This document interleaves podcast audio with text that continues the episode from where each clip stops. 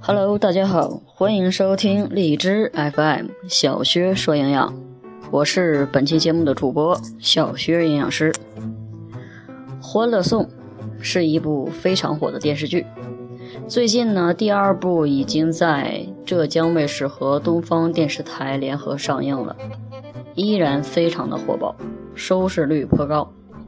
我也经常能够听到我的同事们在谈论《欢乐颂》里的谁谁谁。怎么怎么样？这部电视剧着实让很多人都深陷其中，不能自拔。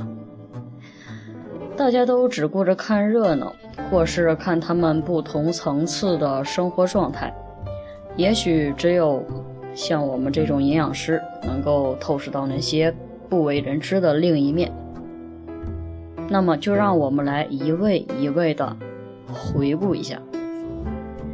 首先，我们来说一下曲筱绡，一枚富二代白富美，也是一朵带刺儿的玫瑰，语言犀利，智慧百出，大家都羡慕她的家境，有钱有势，还有人称她为曲妖精，妖精中的战斗机，就连搬个家都要有好几个跟班的，没事儿就花天酒地，胡吃海喝。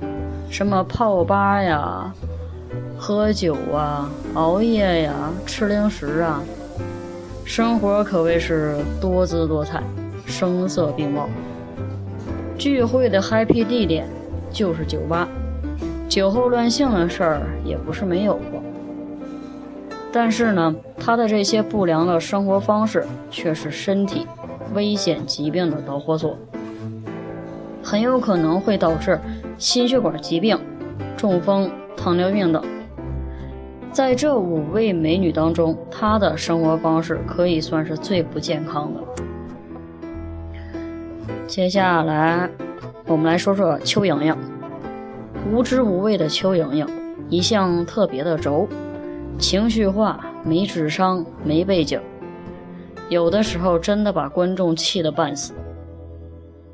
吃货一枚。对于任何美食都无法抗拒，这种有食就吃、无所畏惧的能力真的让我佩服。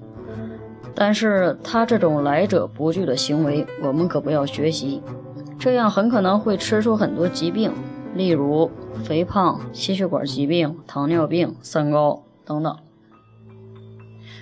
下面一位是关雎尔，五百强企业乖乖女一枚。据说她在本季要逆反，所以大家可以随时关注她的动态。文静内向，气质温柔，名字很好听，不由得让人想到“关关雎鸠，在河之洲，窈窕淑女，君子好逑”。他的名字一定蕴含着对美好生活的向往。即便如此，他也是一枚十足的吃货。还记得在第一集中，曲筱绡送给他和邱莹莹的一盒价值一千零五十元的大师级巧克力吗？分分钟的时间就让他俩消灭了，还是在晚上夜晚。在这里有需要提醒大家，千万不要像这两枚吃货一样进食大量的巧克力。首先，最直接的危害就是能量过剩，会变胖。其次，巧克力中一般会含有反式脂肪酸，摄入过多的反式脂肪酸会影响到维生素的吸收，增加人们患冠状动脉、冠心病、心脏病的几率，影响儿童的生长发育以及神经健康。接下来是樊胜美，坚强的樊胜美，外企资深的 HR，心高气傲的一位大龄剩女。她真的很挑剔，但是呢，她很知道保养，还要求自己必须睡个美容觉，甭管有用没用，多多少少还知道保卫健康，早点睡觉，保护皮肤，精神好。最后一位大咖安迪，最强大脑安迪，一位高冷的女神，向来扮演温柔角色的刘涛，这次竟然如此的高冷。我还真是有些不适应，他的智商着实让人敬佩不已。没事儿多动动脑子，可以减少老年痴呆的发病几率。不知道大家是否发现，安迪会经常吃早餐？这是一个非常好的习惯，很棒的生活方式。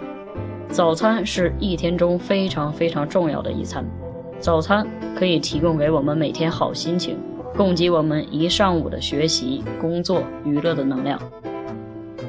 不吃早餐会让人整个上午都心神不宁、心慌意乱，而且长期不吃早餐还会导致肥胖、胆结石、胆囊炎等。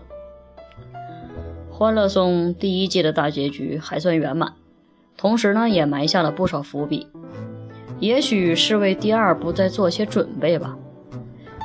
而现在第二第二季呢已经开播了，第一季的结局我们已经知道，但是第二季的结局让我们拭目以待。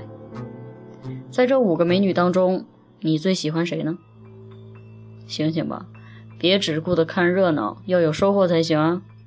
对于他们的生活方式，我们要取其精华，去其糟粕。加油吧，少年！